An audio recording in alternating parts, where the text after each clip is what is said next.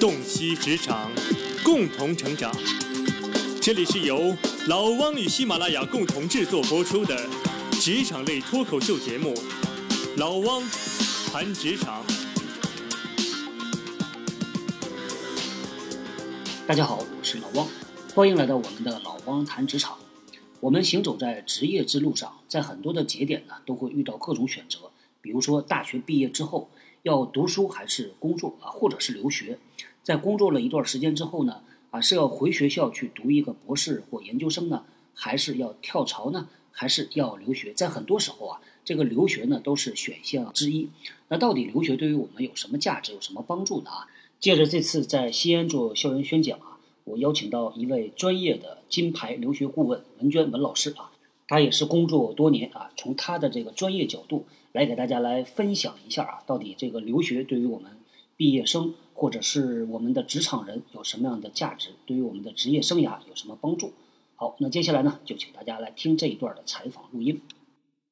大家好，我是老汪啊，欢迎来到我们的老汪谈职场。我现在呢人在西安，因为最最近这段时间呢，在各个城市跑，我们举办了一个活动，叫“二零一五高校巡讲”，到各个大学里边呢，给大家啊送送干货。来聊一聊职场的话题，呃，今天呢，非常的这个幸运啊，在西安呢啊碰到了一位同样是能够帮到大学生以及职场人的啊这么一个职业人士啊专业人士，所以就邀请文娟同学来跟我们来聊一聊关于留学的话题，啊，那就请文娟来做个自我介绍吧。啊，各位听众大家好，我叫文娟，二零一零年嗯大学毕业，呃也是机缘巧合就进入了呃留学行业开始工作。之前一直是在大学的这种下设的留学服务中心，资深的做香港、新加坡、意大利、荷兰，啊，做了四年的时间。嗯，后来在留学的这个从业过程中，越来越认识到留学这件事情对于人生和家庭的一种改变，所以鼓励我的老公，帮助他申请到了一个美国的全奖博士项目，跟他一起从2013年到2014年年底，啊，在美国生活了一年。我们当时去的大学是美国加州大学尔湾分校。二零一四年十一月份回到西安之后，对自己的人生和职业重新定位，还是决定加入留学行业。现在在西安金吉列，呃，专业从事香港和英国的呃留学申请，呃，职业应该属于咨询顾问，然后就是面对很多想留学的学生以及家庭，去给他们做一些比较专业的建议。嗯。谢谢大家。好，谢谢文娟，欢迎啊，欢迎来到我们这个节目。我觉得我们的职业呢，其实有一些相似点，因为人的职场的生涯很长，啊，从大学开始一直到退休，大概二十五年、三十年时间，这个一条路走下来，会有很多的交叉点、交叉路口。他其实他要做选择的，比如说毕业的时候，他要进入哪个行业，这是第一个路口。有的人可能要选择读 MBA 啊，读留学。这个时候呢，啊，你们就出现了，你们就可以帮到他了。有些人上班了，过了一段时间之后呢，他要去跳槽，这个时候 HR 和猎头可能就出现了，你们还在，同样是给他做咨询。其实我们从事的职业是帮助人的职业，对，我觉得还是很有意义、很有价值的。对的。呃，那你怎么定位你这个职业呢？因为这个职业其实可以把它理解为销售，对吧？对。是提供一种服务的。嗯。我之前也接触过一些不同的销售啊，有一些销售呢叫做顾问式的销售，就是他其实是提供专业的服务、专业的技能来帮助别人。但是它背后是有指标压力的嘛？嗯，是。所以你是怎么看待这个职业的目标呢？对你来说，这个职业意味着什么？嗯，首先先说一下留学咨询行业吧。留学咨询中介，它归根到底是一个中介。嗯。那么作为一个中介的话，嗯，就是它是一个咨询服务行业。换言之，我们的含金量或者说是我们的引以为荣的这样的一个就是价值点在什么地方？就是对想去留学的学生提供最专业的这种嗯留学咨询服务。那么作为咨询服务行业，核心价值力就在于谁掌握的资讯更精准，谁能够给学生和客户提供更全面的服务，谁才会更具有这样的一个市场口碑和这样的一个响应力。所以对于咨询顾问的话，我个人认为，它不仅仅只是帮助你去办理留学，而是在你人生有这样的困惑或者站在十字路口的时候，做一个人生职业规划的这样的一个建议。所以我一直给自己说，嗯，留学咨询顾问虽然说他是一个销售，但是我更希望是一个老师，就是以老师的身份去给我接触到过我的学生和接触到过我的家长一些比较中肯或者一些比较客观的一些建议。当然，是否留学取决于你自己的一个决定，而我能做的是告诉你真实的留学生活会可能给你带来的人生变化。哦，理解。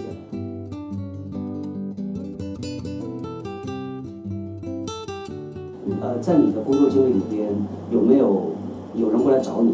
然后你一顿辅导之后，你说其实你不太适合留学，有这样的经历吗？也有过，因为留学它不是说每一个人他都适合留学。留学的话，我觉得它是需要有这样的几方面的准备的。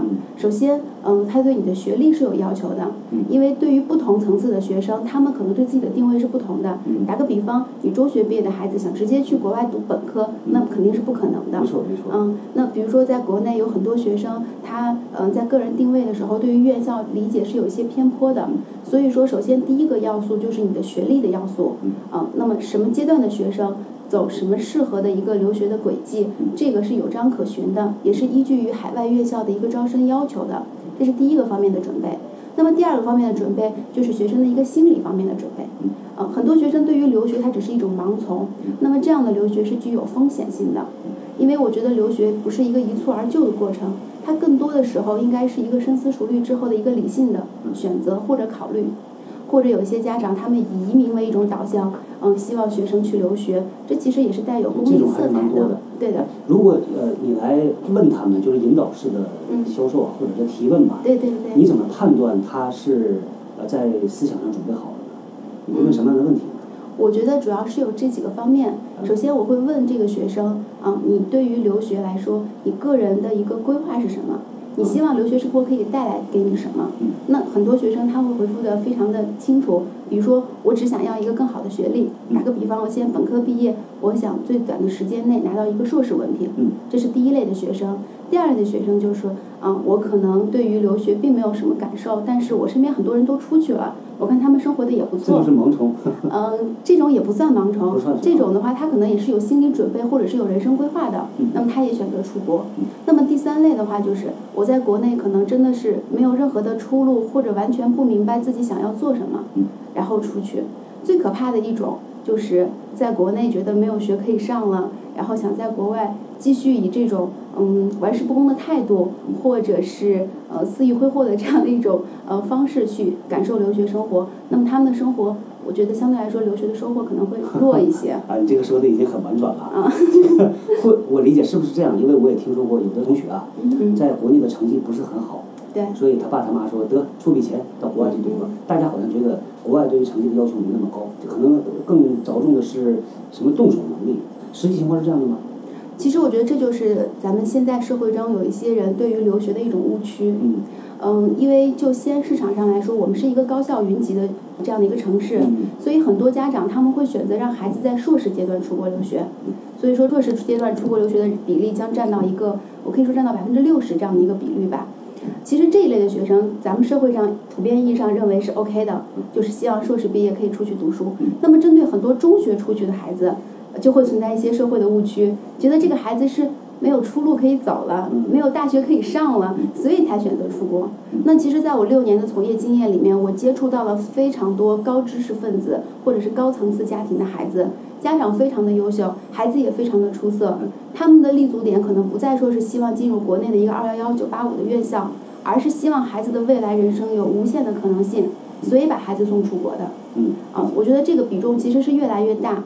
那么。存不存在？就像您说的，嗯，真的是，嗯，就是成绩很差的学生，然后再出国，嗯，他们的人生会不会，嗯，比在国内，嗯，有一些提高呢？我觉得这个的话是要纵向去看待一个孩子的成长。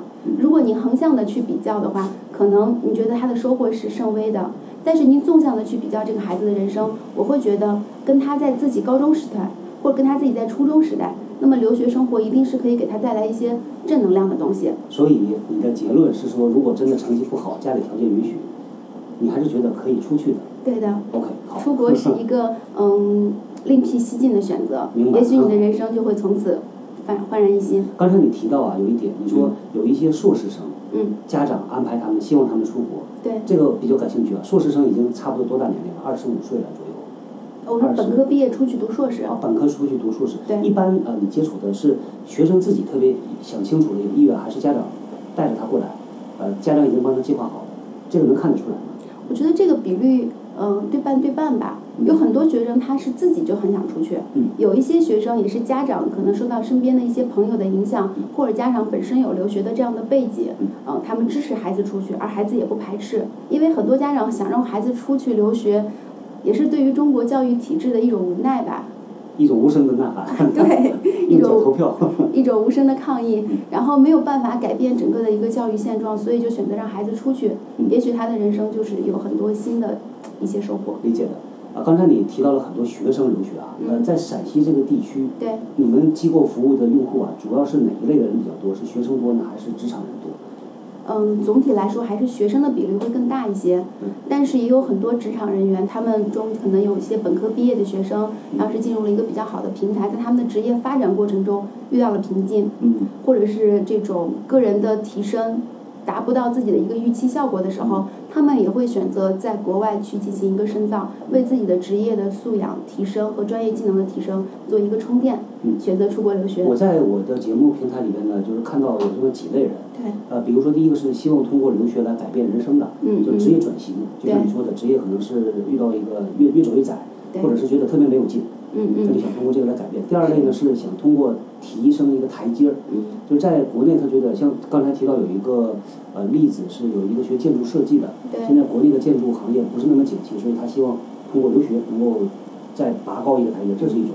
还有一种呢是家里条件以前不好，嗯嗯，啊这些年工作了攒点钱，觉得经济上终于允许了，完成他人生一个梦想，这种也有。你接触到的这个如果按比例来说啊，大概学生和职场人的比例呃大概是多少的？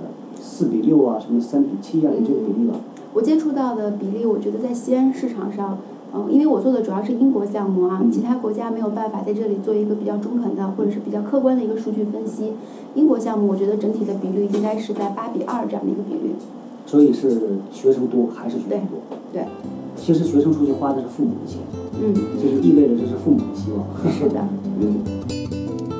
您现在正在收听的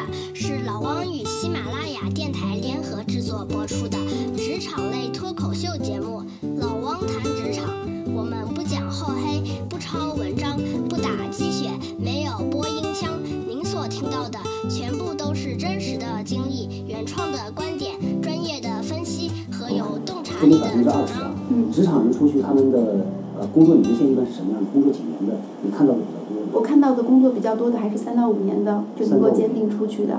呃，有两个真实的案例可以分享一下。呃，第一个，嗯，男生他是咱们呃西安外国语大学本科毕业的一个学生，英文非常的突出。当时毕业之后呢，就在咱们西安的一个就奢侈品店，嗯，从这种柜员开始做起吧。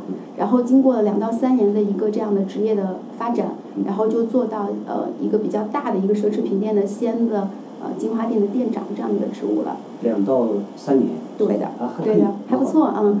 然后在工作之后的话，他就嗯想有一个更好的这样的一个发展，因为本科的背景毕竟是英语专业，所以他对于这种呃就是时尚零售业还是非常感兴趣，想去学一套系统的知识，所以这个学生就选择去国外深造，啊，这是一个就是非常励志的这样的一个案例。啊，这是我说的第二个类型，上台阶儿。啊，对的。等他从英国回来之后的话，他其实就是可以选择在全球的这种大型的奢侈品店去做店长了。嗯。嗯，最近的消息是他已经到了加州的，应该是嗯棕榈泉的最大的这样的一个奥特莱斯店在做店长。哦，他已经学好了，出来了。对的，对的，这是一个案例。然后也有一些就是我们也做过年纪比较大的一些呃嗯就是职场人士吧，可能有四十多岁的妈妈，然后去国外读一个 MBA。这个还是蛮有勇气的。是的，然后出去，然后也很幸运，这个家长是最终留在了英国，拿到了英国的工作身份。他是为了移民这个？不是不是，然后就是以学习的这种正能量的方式，最终为自己创造了更多的职业机会，后来留下来了。你们关注的这个阶段呢，是他出去之前，对，帮他做各种准备。对。那他回来之后的状态，你们能看到吗？有没有这个分析？从你自己的角度。没有这样大数据的统计，但是因为我们做这个行业的话，跟学生的这种沟通其实是一直在互动，在进行。而且现在有这样的比较好的这样的一个平台，比如说微博或者是微信，然后在朋友圈里经常可以看到很多学生的这种一点一滴的进步。没错。嗯，我在一二年的时候做过一个学生，他是一个中学毕业的孩子，高考之后选择先去新加坡，呃，读了一个两年的本科，在读完本科之后顺利进入了澳大利亚的莫纳什大学，现在读硕士。啊，我觉得他的这种人生轨迹还是非常的呃正能量的。嗯，因为他当时刚出国的时候，记得刚出去一个月的时候，在电话里跟我哭，就觉得留学生活不是他想象的中的那么美好，很辛苦，很孤单，然后很多的地方不太适应。他说那个时候跟他爸爸妈妈视频，只要一打开视频，就是三个人都会泪流满面。我这个可能是个普遍现象，我我好像听到好多好多类似的故事。对。但是在经过一个月或者是两个月的这样的一个呃适应期之后的话，他就融入到了留学生活。后来在他的这种努力之下，他最终也申请到了更好大学的硕士研究生。啊，我觉得他的整个人生，比起他同时跟他当年高考的那些孩子来说，我觉得也是非常的精彩的。嗯，有没有那种就是不成功的呀？也有。出去了又回来的。也有这样的案例。嗯。这个你分析他们共同点是什么？主要是有呃，我觉得两方面的原因。第一种就是语言。因为出国，你毕竟是在一个全英文的环境下生活，啊，那么如果语言太差的话，真心是在学习的过程中比较辛苦的。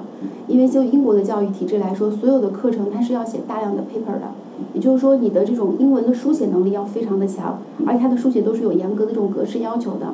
所以对于学生来说，你不可能在网上谷歌一下，然后进行大量的这种复制粘贴，可以交作业。机器翻译啊。对，它有非常严格的这种机器筛查的这种嗯流程，所以学生需要自己去写。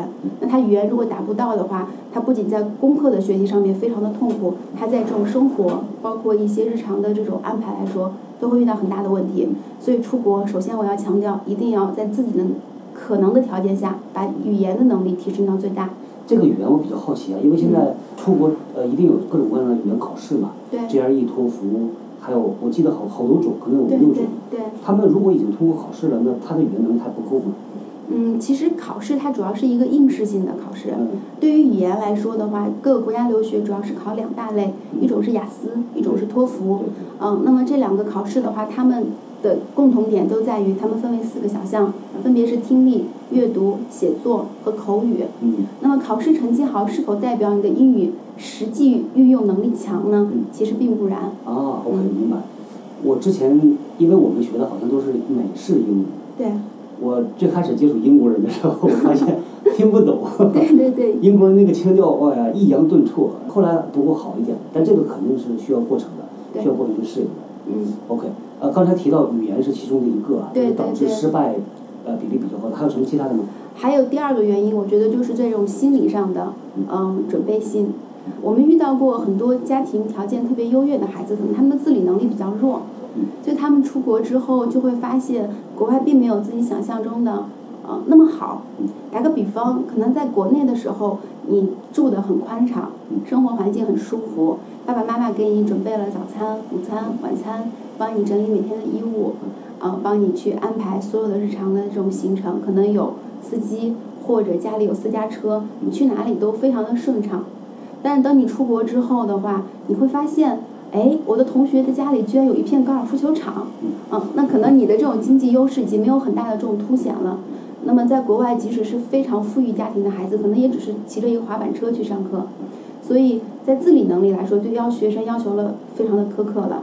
就是说，你需要把自己的生活首先要照料好。这种一般是年龄比较偏小的同学吧，大学生应该还好吧？倒不然，我觉得。哦，是吗？对，尤其是一些中学生，他可能想的国外太幸福了，或者就对国外的这种生活已经出现了一些，嗯，就是怎么说，嗯，完全的一种就是盲目崇拜吧，而最终出现了一些，然后出现了一些。嗯，比较大的这种反差，但是这种比例，我觉得在现在的这种留学生活来说是越来越小，因为有我们的存在，我们是职业的这种咨询顾问，所以我们会告诉学生，你在出国之前应该规避哪些风险，这也是我们工作的一个重心，让学生在准备留学的时候就了解到真实的留学生活是什么，所以在准备的整个的阶段，要逐步的去提高自己的一些。生活能力，我经常会给学生建议，在出国之前，你至少要做两到三道自己最喜欢吃的菜，因为你吃不到中餐的前提下，对，要让自己满足自己的味蕾啊，这样的一种感觉。挺具体的。其实说实话，现在大学生会不会自己做饭，我觉得够呛。泡方便面可能是最拿手的。但是出国之后的孩子基本上都是可以做一桌菜，没有任何问题。所以出国留学生之后，尤其是男孩子，在后期的婚嫁市场上是非常的有价价值的。对，因为可以做的一手好菜。哦，这个有意思。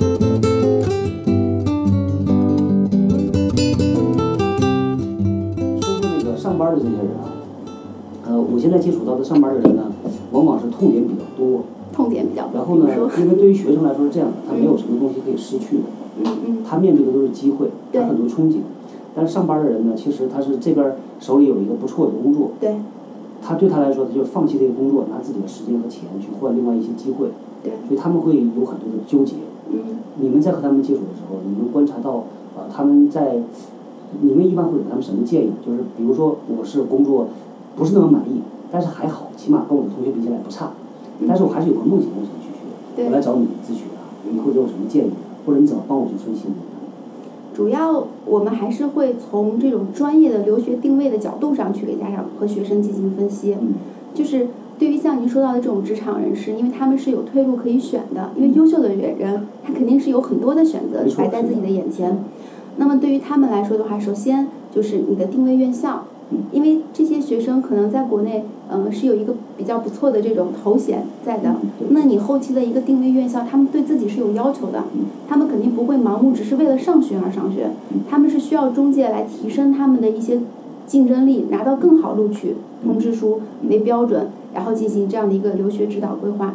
所以说，对于这一类职场人士的时候，首先要先问你，你的定位院校是什么？嗯，你。在我们的这种案例库里面，有多少的把握性可以申请到你梦寐以求的院校？如果对于你的整个的定位院校你是确定的，比如说你就想去哈佛，或 者你就想去。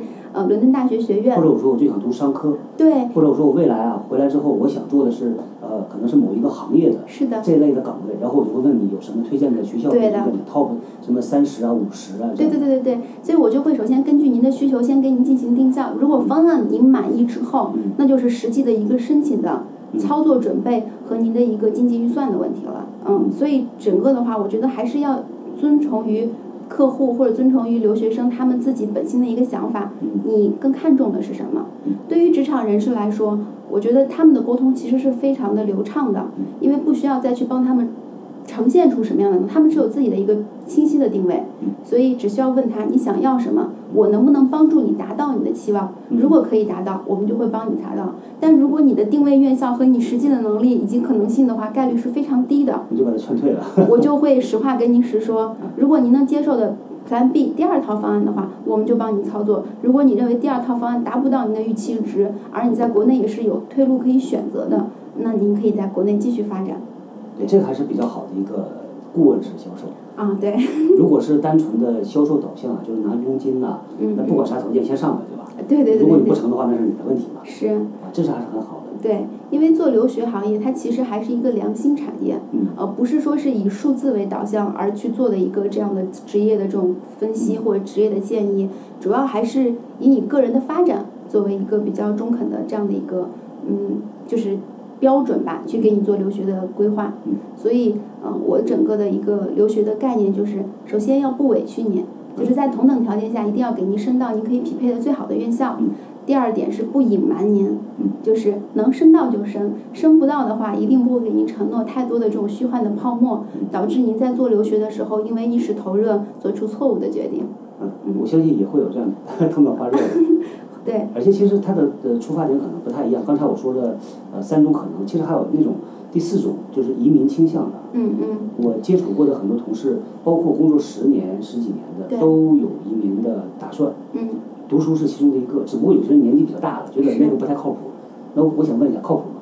年纪大了之后，如果有移民倾向？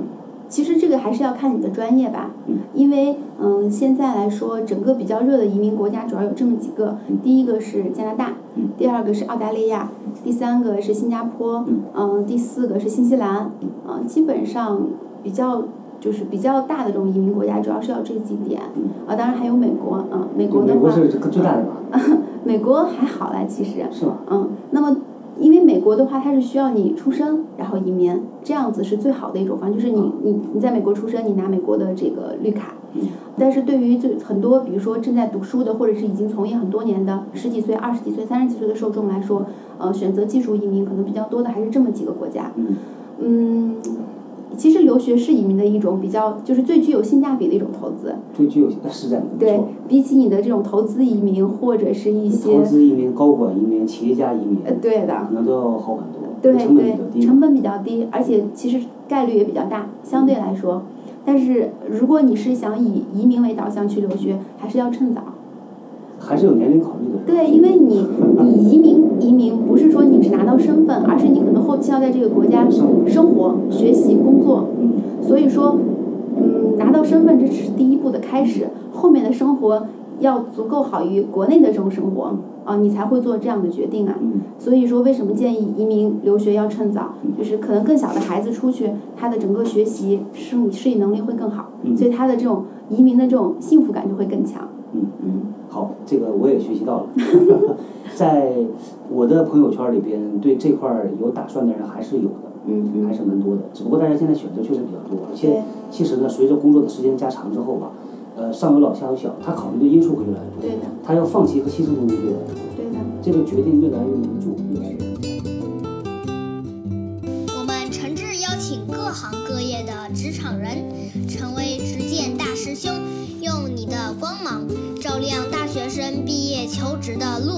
点击公众号菜单或回复关键字“师兄”，申请成为执剑大师兄。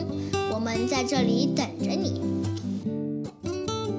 还有一点呢，是关于回来之后，刚才其实多多少少有提到一点，嗯嗯我昨天看了一个报告，因为在跟你聊之前，我自己没有留学过，所以我想做功课啊。嗯我在网上看到呢，网易和新东方出了一个报告，叫《二零一五留学生白皮书》，嗯那里面有个数据让我挺惊讶的。嗯。他说呢，留学生回来之后呢，大家选择职业、选择行业啊，公司类型有一个偏好，嗯。百分之呃将近五十的人想进外企，因为觉得我可以对口，我的呃学习的背景、我的语言能力都能发挥出来。是。但是真正落地的时候，他加入企业，百分之五十去了民企。嗯。我自己的体会是这样的，因为我们公司也招也招留学生，对。其实我们对留学生没有那么觉得多好，对而且说的极端一点儿，就有些人在国外读了两年时间啊，发现他的英语其实并不好，啊。他的口语能力不是那么的流畅，就觉得很奇怪，可能他生活在华人圈里边，对就不离开中国城，可能就是吃中国菜和中国同学打交道，对。所以外企不是那么的看重，对他们的期望满足不了他的那个高的薪资要求，或者他觉得要能做什么大的这个事情了，反倒是民企，这是我看到的一个比较大的落差。嗯。就是反过来呢，外企大概是百分之三十多，民企是百分之五十多。对你现在接触陕西地区的啊，嗯这些归国留学人员，对 他们的毕业去向一般是去什么样的行业比较多？我刚才说的是网易的一个全国调查。对，就是因为我在做这个留学行业，所以我也关注了一些大数据的统计。嗯，就是咱们中国社会科学文献出版社每年都会出版一个叫《国际人才蓝皮书》，嗯，它有一个叫《中国留学发展报告》，它是年鉴，哦就从一五年、一四年、一三年，对，这个是比较标准的，嗯可能要好于一些媒体和某些机构的这种合作的数据导向。性是吧？对，那么我觉得在这样的一个数字上来说，可以这么来说，就它有一个大数据的统计，嗯因为现在是一个大数据的时代，所以还是以数据为导向去看。那在二零零五年的时候，嗯，咱们出国留学的人数，十五岁到二十五岁的人口只有十一万，但是到了一四年的时候，人口已经突破了四十五万嗯，对三对三倍这样子，从十一万一下突击到四十五万。嗯那么可以来说，在二零一五年总的留学人数是有可能突破四十六万或者四十七万的。这也就是说，从大的一个大数据上来考虑，留学可能只是一个九零年、八零年和零零一零年的孩子的一个人生的必须的一个选择。嗯也就是说，留学它的这种优势性可能显示的没有那么大了。嗯所以说，很多企业它在招聘的时候，觉得留学归国人员好像并没有很大的这种职业上的这种竞争力。嗯那么，对于留学与否和他的这个国内读书与否，我觉得最终看重的还是他的这种职业素养的一个提升。没错，是这样，嗯是这样的。所以我们也看到了很多学生回来之后的一种人生发展，可能在硕士毕业或者本科回归海归回来之后，他的一个起薪或者是一个工作的平台与国内的这些学生并没有太大的差异。但是随着你的职业发展，可能五年或者十年，再来看他们的这种嗯、职业晋升的话，海归的学生还是具备一些的优势的。没错，这个跟我的看到的信息也差不多。对，我在上海、江浙那一带看到的基本也一样。嗯，我的一个呃认识的人吧，他英国读了商科两年回来，哎是。是一年还是反正好像花了六七十万，嗯。回来之后拿到的工资并不高，跟他同学差不多，对，当时落差还蛮大的。但后来再过两三年再看，觉得他发展的确实比同学要快一点。对，所以这个留学可能算是一个长期投资，是就。不能指望着回来之后立刻就加官进爵，对吧？对对对，嗯，因为除非你留学回来之后，你自己加入这种家庭产业，就是家族产业或者去做创创业，嗯那可能在短期的收益会比较显而易见。嗯但是作为一个就是具体的一个工作的从从事者，比如说你海归回来之后进入银行，或者是进入一些嗯金融行业或者一些媒体行业，那么我觉得可能在进入的时候，呃，并没有就实际上的或者是在这种经济收益上的这种明显的增加。嗯但是对于但是留学对于一个人，不管是从他的这种教育的这种知识层面的晋升，包括是他的这种嗯一些人文习惯或者一些素养上的提升，它还是非常有意义的。嗯啊，我觉得我陪我老公在美国的这一年的生活，虽然我没有在美国去专业的进行学习，但是在我陪读的这一年，我参加了非常多的活动，而且也了解了很多美国就是当地留学生和一些华人的生活现状。哦，对我自己我来说是有启发的，包括我从美国回来之后再加入留学行业，嗯，对这个行业的理解，对于很多家长的一些期望，包括对我自己的女儿的这种教育方面，我觉得是有触动的。嗯嗯，这一点我也深有体会，深有嗯，体会。深有体会。因为人的世界观呐、取决于他看到的世界有多大。对的，对的。他如果能看到的更多，他的世界观就会更宽广，视野会更广。对，还有一个问题啊，我也比较感兴趣。你说。嗯，留学生之前吧，准留学生啊，他们在准备阶段呢，有什么盲区或者误区吗？因为你们见的比较多了。对，嗯，首先，嗯，我觉得比较大的有两点吧。嗯刚才已经提到了，第一个误区就是说，嗯，就是觉得是学不好的孩子才出国，所以我觉得这个观念可能会随着社会的发展，或者是留学的这种二次的这种膨胀，然后会有一个这样的改观。其实真的是越来越有。越来越多有特别优秀的孩子，然后申请到国外顶级院校的案例在发生。嗯这两年比较火的就是很多呃媒体报纸它会报道有一些高考特别拔尖儿的一些状元，嗯、被香港的一些顶级学校都录取走了。看到了。嗯，对，包括我今年我在西安有一个学生，他是铁一中的一个孩子，然后父母层次都非常高，孩子也非常的优秀，然后在国内高考考到了一本线以上一百分这样的一个成绩，在突破重重面试之后拿到了香港浸会大学全额奖学金，也是我比较引以为傲的一个案例吧。这是我的一个学生，还是一年十七万港币，四年是将近八十万港币的这样的一个呃回忆。所以说，嗯，首先我觉得第一个误区就是，不是只有没有出路的孩子才能够选择留学，优秀的孩子也在选择留学，而且优秀的孩子选择留学之后，他们的发展和他们的视野会更宽广。嗯，这是第一点。然后第二点就是，嗯，千万不要以为国外的月亮比中国圆，其实，在生活和学习的层面上来说是一致的，而且在国外留学不仅仅嗯要克服语言关，同时比较重要的还是对于自己的一个综合能力的提升。这个是我一直在跟学生家长强调的，在国外学习它不仅仅是学习，它还有生活上的一些照料，包括人际关系的一些处理，包括你还会遇到一些在国内的这种圈子里很难邂逅的，或者是遇到的一些人和事物，你需要以更坚强的内心去看待呃这个整个的社会和世界啊、呃所以嗯还是要提升自我的一个综合能力，就是一定要准备充分，再准备留学。嗯嗯，好。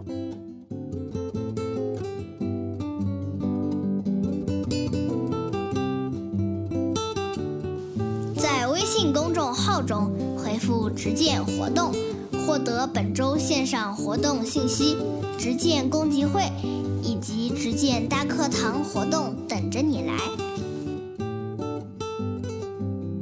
怎么样选择比较靠谱的一个留学机构呢？现在留学机构蛮多的，和猎头公司也一样，有对很多，市场很大。是，嗯，我还是再来说一下整个留学市场，我觉得会遇到的几个问题，就是首先就留学市场上来说，首先第一个就是市场的增速其实是在放缓，它没有这种像零六年、零八年、一零年那种就是迅速翻倍的这种状况。啊，比如说你从零五年的十一万人出国人数到呃一四年的嗯四十五四十五万，对这样的一个人数，它其实这个增速现在来看是放慢的。也就是说，出国留学的受众其实是越来越理智的，嗯这是大市场的一个第一个表现。第二个表现就是留学中中介的这种井喷的增长，很很有意思啊。在两千年的时候，中国就是拿到中国嗯教育部留学资质的机构，其实只有六十八家，但是到二零一二年的时候，其实已经增长到了四百多家。这还不算一些网上的零中介和一些小作坊的这种，比如说海外留学生回来之后自己成立一个这种小小的这种留学咨询机构。所以说，留学机构的这个机构数量其实是在井喷的，啊，这个是比较有意思的。就在总人数没有太大增长的前提下。做这个中介行业的人却越来越多了。这个我不太不太懂，所以问一下。嗯。呃，国家认可的机构是，就是你刚才说的有执照的机构，嗯，还有一些是没有执照的机构。对。但是其实市场上也是存在的，是吧？对的，非常多。哦，那这个我听到的就是选靠谱的这个中介机构，起码的要看有没有国家发的执照。嗯，我我觉得这个是非常重要的一点，就是就像你从事一个商业行业一样，首先你得需要有一个营业执照，这样才名正言顺可以去做一个留学的事情，避免最后出现这种人财两空的这样的事情的发生。但是对于这种大机构和对于这种零中介来说，其实我们的产品或者说我们的服务是越来越相似的，因为留学服务行业它就是一个咨询服务行业，从你前期打算留学到你后期的留学申请办理，到你成功入学，我们的工作其实是相似的。所以在这样的前提下的话，还有一个特别重要的这样的一个市场的变化，就是很多留学生。嗯，之前选择留学机构是因为信息的不对等，就是在十年前，可能你不知道国外是什么样子，所以你通过留学中介去了解国外是什么样子。而现在的这种社会导向是，你很清楚国外是什么样子，你想找到中介帮你申请到更好的一种学校的这样目标，然后去选择中介，它是这样的一种导向。所以对于留学中介的行业，我个人建议一定要从两点去考虑，第一点是公司平台，第二点是顾问本身。对对，这个我们企业选顾问也是一样的，选培训顾问呢，选咨询顾问呢，平台首先要大，这个公司平台正规一点。第二个就是我还是要看人的，我一定要亲自跟这个顾问接触之后，我而且我是如果相中这个顾问之后，他跳槽我还要跟着他走，这我估计可能也比较像。对中介的话，首先就是从公司平台上来说吧，第一点就是刚才说的一个企业资质的问题。首先，嗯，就是从我自己的就业来说，我反正每一次的选择都是要选择有正规。留学资质的行业去工作，就是名正言顺做起留学来才会更嗯更合法吧，更合法合规，这是第一点。第二点就是公司平台它可以为学生带来哪些利益？因为现在的很多院校，他们其实是跟大型的这种中介机构是签署这种战略协作的这种嗯架构的。我们是海外的嗯这种重要的这种战略服务市场的一个推广人，所以说在同等条件下选择大公司，学生可以。没有任何局限的去选择学校，以英国或者是澳洲的院校为例，这些机构、这些学校，他们其实在国内是有比较大型的这种合作机构的。也就是说，您通过这种大型的公司平台，在同等条件下，比其他自己 DIY 的学生是有优先审理和优先录取的优势。哦，这个。倒是不知之前不知道，这可以直接对接到呃国外的学校。对的，对的。比如说您进入英国的一个院校，您可以看它的这种海外合作方，呃，上面就会有中国的这种合作机构的名单啊。那么有这样的合作名单的机构的话，肯定它是战略性意义的，所以学生在申请的时候会更有优势。这是第二点，公司平台能够给学生带来的。第三点就是。嗯，因为中介服务公司它一定是一个盈利的行业，那么它的盈利点在什么地方？啊，曾经有一个这样的公式，我觉得非常的有意思。它的总的创收值是服务的学生人数以及服务学生的单价，这是它的总的创收值，它的收益点。但它的这个分子分母的话，它主要是有这么几个部分。啊，第一个部分就是一个税收，这是常规的企业的合法纳税。第二点就是一个基础开销。比如说公司的办公室的这样的一个承办地点，对，这是一个基础的运营成本。然后第三点就是一个人力的成本，对不对？对。嗯，这就是公司的一个盈利的一个分子和分母。对。那么你选择大公司，可能你的费用会略微贵一些，但是这就意味着它的人员的这个收入是比较高的。嗯。那么高素质的这种高收入的这种人员，他必然会吸引高素质的人才。也就是说，在给你的整个服务过程中，比较专业的顾问老师还是可以帮你去规避很多留学的风险。这就是从公司平台一直到你的这个顾问本身的一个选择。呃，留学服务行业它比较有意思啊，它是一个一次性服务行业，因为你的人生可能只来找我办一次留学，对不对？嗯，但是留学本身的这个过程当中，如果你选择的这个顾问老师他非常的专业，他非常的耐心，他在提前的这种嗯经历当中就会帮你规避很多前置的风险，你的留学的整个的这种服务是非常愉快的。嗯，但是行业也会存在这样的一个不争的现实，叫铁打的营盘流水的兵。嗯，老师会换。对的，就人员跳槽或者是稳定性会很差，所以有可能你今年来这个公司遇到了一个老师，可能第二年他就离开了，或者在给你办理的过程中，这个老师突然离职，因为一些其他的原因，所以就会觉得会存在很多心理上的这种不愉快，等于要把一样的事情跟讲两遍或者讲三遍，这种就很可怜。嗯，所以说选择一个比较靠谱的顾问老师，将决定性影响你的留学整个的这种前置的这种服务体验的愉快度。嗯嗯。所以就是看这两点，选择一个好的留学中介就是看公司平台和顾问本身。嗯啊，公司平台没有问题的话，一定要选择一个比较资深、比较耐心、比较严谨的一个顾问老师，他就能够帮助你去规避很多很多的风险。嗯，还有，对我再加一条，刚才其实你提到之前提到的，选这个顾问呢，不要找那种顾问导向的，就是为了拿单而拿单。嗯。还是起码要有一些人文关怀，有一些初心的，是为了实现帮助他实现人生理想，也实现自己的这个目标。还有一个问题，刚才你突然间提到提醒我了。嗯嗯。呃，对于一个咨询机构啊，这个留学咨询机构能够帮助你的用户提供什么样有价值的服务呢？简单的说，可以包括哪些项目？那就来说一下我们的一个常规的工作的这样的一个内容吧。嗯，这可能就是我们的一个服务的导向。嗯，首先的话就是从我。就业的这个就是从业的这个公司来看，公司的架构是非常完整的。整个公司它包括就是嗯三个大块儿。首先第一个中间的这个环节就是咨询顾问，咨询顾问是直面客客户的，所以咨询顾问他选用的是一资到底的服务模式。一对一是吧？一一对一，对，从头到尾你只需要跟我一个人去进行沟通，所以这种方式就可以给学生和客户带来非常好的客户体验感。也就是说，不用同样的事情说很多遍。对对。所以顾问本身它是一个中间环节，但是在顾问的身后，它其实有非常非常多的人员在充斥或者是在服务这个学生。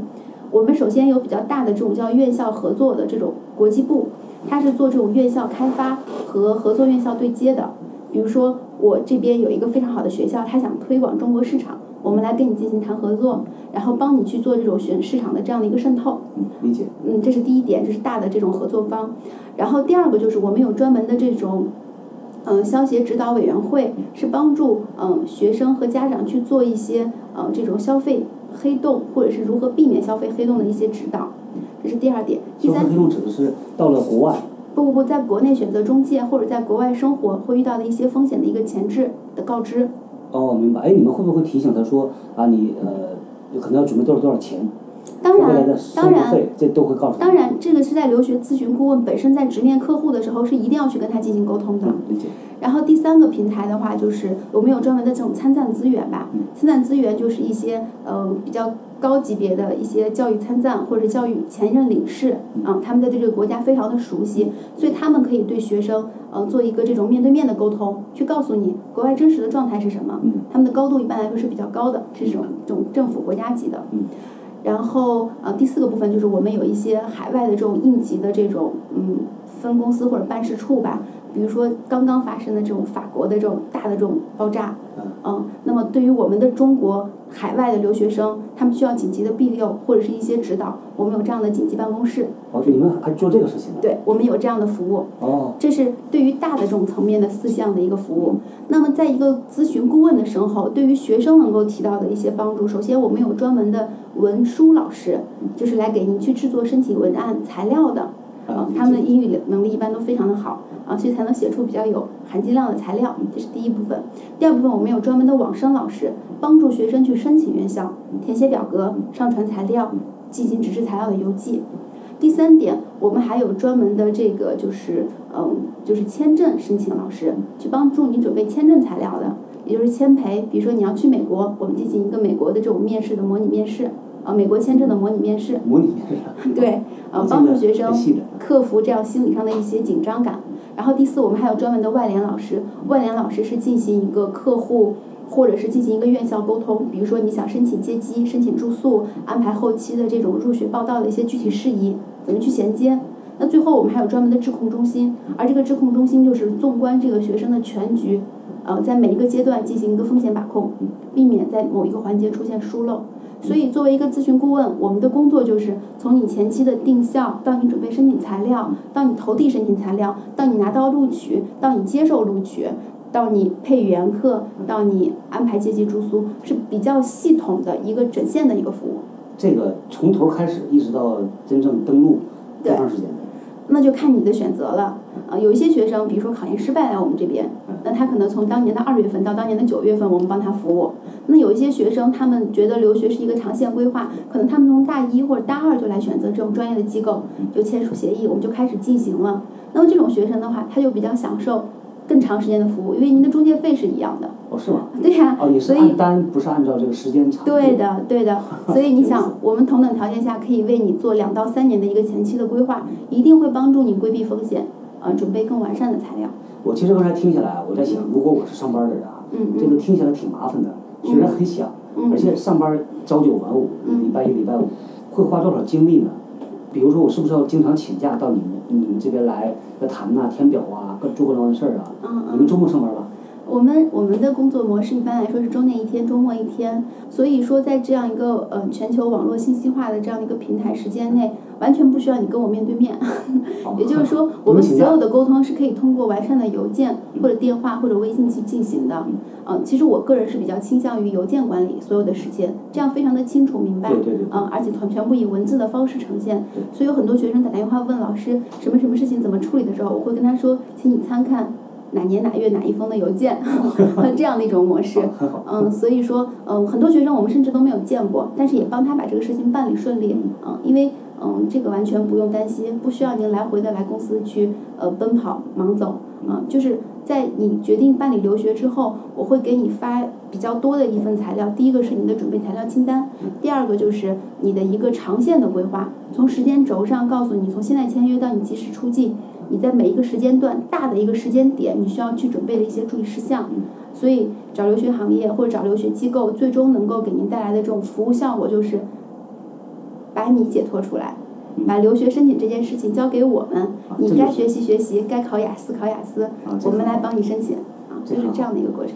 呃，最后想听听你的感受啊，因为自己也留学过啊，在国外生活过啊，也做了六年时间了，你觉得这个感觉怎么样？如果是你来给他们建议的话，嗯。呃，给学生也好，还是给上班的职场人也好，如果他们真的对这个动了念头，但是没有完全的想清楚，你会怎么给他们建议呢？从你自己的体会来说。我觉得，一旦有留学的这种打算，还是要去多听、多寻找一些信息，去了解自己的整个的一个留学是怎么样的一种规划。就是一定不要，因为网上很多学生他们喜欢在网上查询，但是网上的很多资讯其实是错误的，或者是带有误导性的。对的，他可能今天说这个书籍，明天说另外一个书，它是可以删改的，所以他们并不专业。所以一定要找到一个正规的行业，然后去寻求。比较资深的一种建议，比如说很多学生会觉得啊，去英国留学非常贵，一年可能要花五十万。实际多少？实际实际其实英国留学一年不过二十万到二十五万，啊，你花省一点二十万就够了。这个包括生活费。包括生活费和学费，所以就是有一些夸大的层次。还有一些学生说啊，老师，我想去香港读书。嗯，我一看他的分数啊，才三百多分高考成绩，我说你是去不了香港的，但是这种就会存在一些误导或者一些不实的信息，所以还是要选择，首先是要选择一个专业的机构去给你提供专业的这种咨询服务，啊，千万不要在源头上就误导了，所以导致你后面做出很多错误的决定。嗯。嗯，对，你说的是，刚才我们说，其实人这一辈子有好多呃转折点嘛，在转折点是个关键的时间，还是要花点资源投入进来的。是的，嗯。不能凭自己的理解想象，对吧？对，尤其是留学。OK，好，很好，好，谢谢文娟跟我们聊了这么多啊。如果正在听节目的您呢，对于留学这个话题有很多的想法，想和我们分享，或者是有一些问题想向文娟老师咨询的话，可以在我们的微信公众号里边回复“践行者”三个字，“见”呢就是看见的“见”，也是我们执剑的“剑”。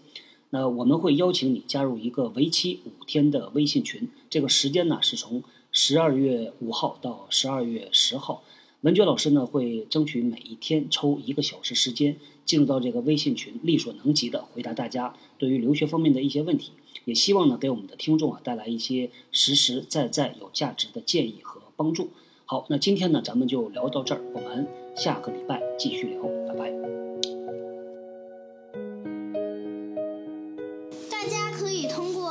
关键字“人呐”在新浪微博和微信公众号中找到老汪。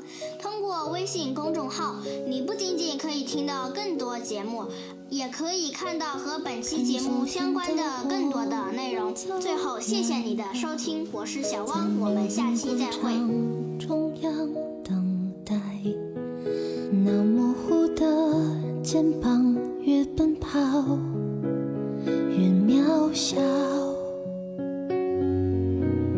曾经并肩